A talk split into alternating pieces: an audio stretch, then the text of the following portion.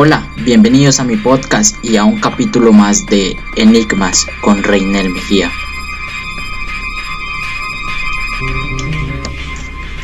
El cristianismo se ha caracterizado durante décadas por ejercer un control y poder bastante amplio a nivel mundial,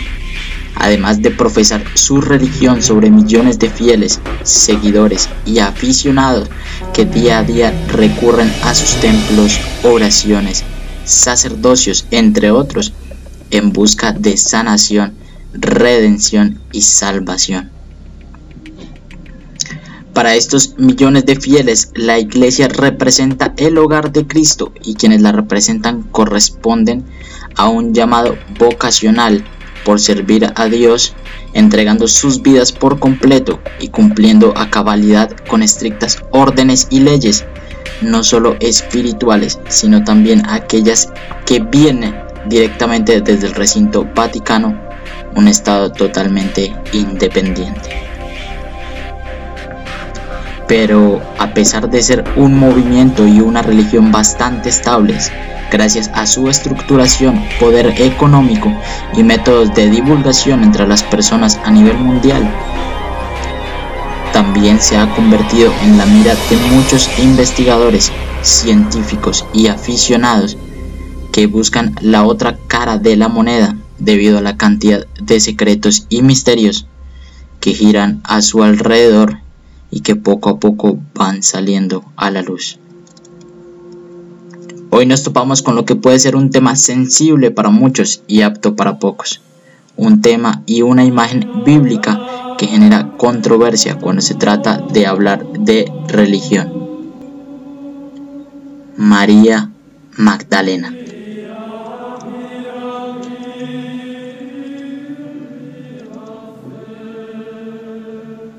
Para muchos Jesús era un profeta con mucha relevancia en la historia del mundo, pero para otros y el cristianismo es el Mesías y el Hijo de Dios, como lo describe el Antiguo y el Nuevo Testamento. La Biblia es quizás uno de los libros más antiguos de la historia y a pesar de no estar completo, ha pasado por miles de traducciones e interpretaciones a nivel mundial para poder ser entregado a los fieles religiosos y a todos sus seguidores. Allí se plantean todos los hechos que ocurrieron antes y después de Cristo, así como también pueden ser encontradas profecías y leyes espirituales o morales que pueden llevar a una sociedad a encontrar un camino de bien. Lo cierto es que no cualquiera es capaz de leerlo por completo sin quedar con sinfín de incógnitas debido a su alto nivel de complejidad, puesto que puede tener muchísimas interpretaciones.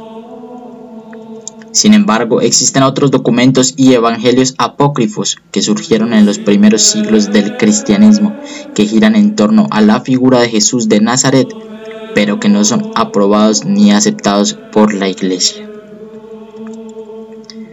Dentro de estos apócrifos y otros hallazgos a través de la historia, existe la imagen y el nombre de una mujer que para unos puede representar un cambio en la historia de la religión y para otros, en este caso, la iglesia representa a una mujer acusada de prostitución y de la cual fueron expulsados siete demonios, además de ser perdonada por Jesús. Y a pesar de que hace muy buen tiempo la iglesia desmintió que esta mujer fuera prostituta y le diese su lugar como una mujer importante en el camino de Jesús, han existido controversias y estudios investigativos que ubican a María Magdalena como la mujer más importante en la vida de Jesús, incluso por encima de María su madre, por lo que representa para la historia de la iglesia cristiana. Según cuenta la historia y la leyenda, María Magdalena es una de las mujeres e imágenes más controversiales del cristianismo. Y esto debido a que para muchos aficionados, investigadores y movimientos secretos, como los cátaros, es considerada como el apóstol más importante en la vida de Jesús y quien presenció, aparte de su crucifixión, su resurrección, incluso antes que el apóstol Juan. Durante épocas de violencia y cruzadas por parte del cristianismo, miles de personas fueron acusadas de herejes y asimismo asesinadas por la creencia de que María Magdalena y Jesús fueron amantes. De allí surge otro campo bastante amplio y misterioso, como lo que representa el priorato de Sion y los templarios, quienes también fueron perseguidos y asimismo asesinados al ser acusados de herejes y de atesorar grandes riquezas. Entre estas riquezas, gran parte de los secretos que hoy guarda la Iglesia. Dentro de otras grandes obras de ficción, pero no muy lejos de la realidad, aparece Dan Brown señalando que María Magdalena estuvo presente en la última cena y que más allá de ser su mujer, es la madre de su hija Sara. Partiendo de allí hay cantidad de secretos alrededor de Santa María Magdalena y Jesús de Nazaret que se pueden ocultar a lo largo de una bóveda que puede tardar días en recorrer, ubicada muy cerca al Vaticano, y en el cual ni siquiera el mayor líder de la Iglesia Católica tiene acceso.